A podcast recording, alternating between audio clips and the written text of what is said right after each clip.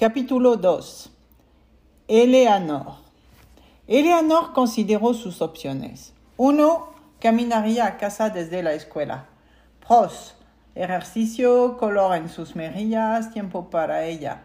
Contras, todavía no conocía su nueva dirección o siquiera la trayectoria general por cual comenzar a caminar.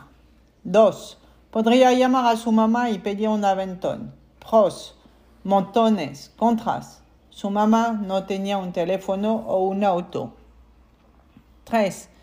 Podría llamar a su papá. 4. Podría llamar a su abuela, solo para saludar. Estaba sentada en los escalones de concreto al frente de la escuela mirando la fila de autobuses amarillos. Su autobús estaba junto allí, el número 666. Incluso si Eleanor pudiera evitar el autobús hoy, incluso si su hada madrina apareciera con un carruaje de calabaza, todavía tendría que encontrar una manera de volver a la escuela mañana en la mañana. Y no es como si los niños malvados del autobús no fueron a despertarse mañana en el otro lado de sus camas. ¿En serio? ¿No le sorprendería a Eleanor si ellos dislocaran sus mandíbulas la próxima vez que los viera. La chica, en la parte de atrás con el cabello rubio y la chaqueta moteada, prácticamente podrías ver los cuernos escondidos en sus flequillos, y su novio era posiblemente un miembro de los Nefilim. Esa chica, todas ellas odiaron a Eleanor antes de que siquiera se hubieran puesto, hubieran puesto sus ojos sobre ella, como si hubieran sido contratadas, contratadas para matarla en una vida pasada. Eleanor no podía decir si el chico asiático que finalmente la dejó sentarse era uno de ellos o si era realmente estúpido. Pero no estúpido, estúpido. Estaba en dos de las clases avanzadas de Eleanor. Su mamá había insistido que en la nueva escuela pusieran a Eleanor en clases avanzadas. Había enloquecido cuando vio cuán malas eran las notas de Eleanor del año pasado en el noveno grado. Esto no puede ser una sorpresa para usted, señora Douglas, dijo el consejero. Ah, pensé, pensó Eleanor. En ese punto estaría sorprendido de lo que podría ser una sorpresa. Lo que sea, Eleanor podía mirar fijamente las nubes con la misma facilidad en las clases avanzadas. Había la misma cantidad de ventanas. Si es que incluso alguna vez volvía a esa escuela y si es que alguna vez llegaba a casa.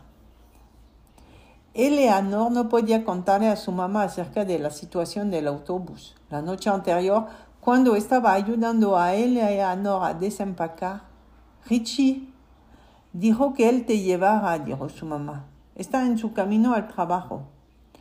¿Vas a hacerme viajar en la parte trasera de su camioneta? Eleanor está intentando hacer las paces. Prometiste que también lo intentarías.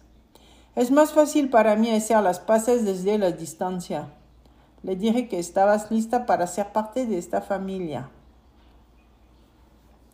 Yo ya soy parte de esta familia. Soy como un miembro fundador. Eleanor, dijo su mamá, por favor. Solo tomaré el autobús, había dicho Eleanor. No es un gran problema, conoceré personas. Jaja, pensó Eleanor ahora. Gigante y dramático.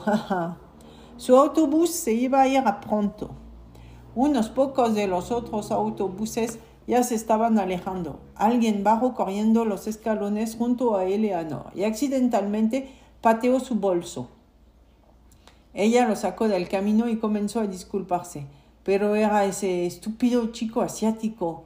Él le frunció el ceño cuando vio que era ella. Ella le devolvió el ceño fruncio, fruncido y él salió corriendo. O bien, pensó Leonor, Eleanor, los endemoniados chicos no escatimarán en nada sobre mí. Esta canción para mí es la que estaba sonando en la cabeza de Eleanor en la primera escena cuando se sube al autobús. Ella está más allá de la esperanza, simplemente sigue adelante con la vida, manteniendo su cabeza alta y no solo porque está superando los retos, nada más noble que eso, solo porque no hay otra opción. Esta canción es dura, plana, cínica, pero tiene una belleza disimulada también. Introduce a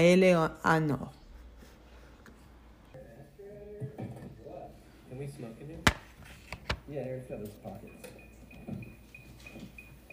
The good.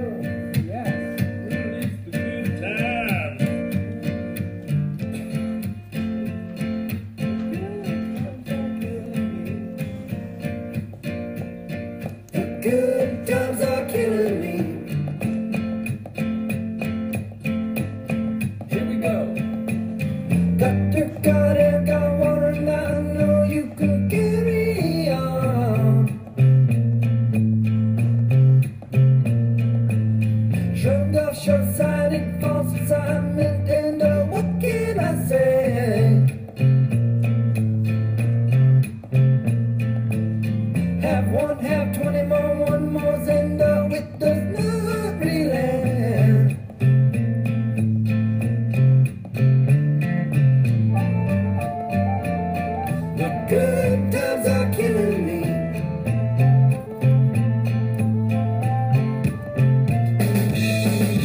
My buzz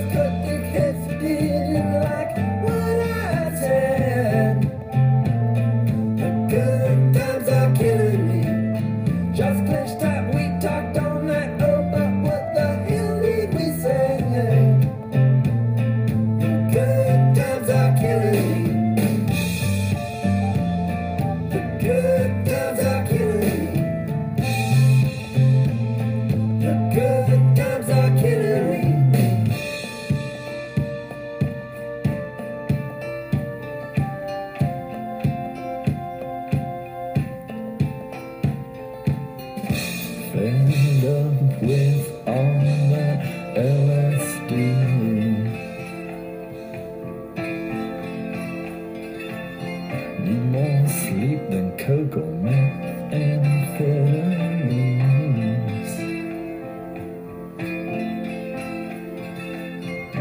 Late nights with warm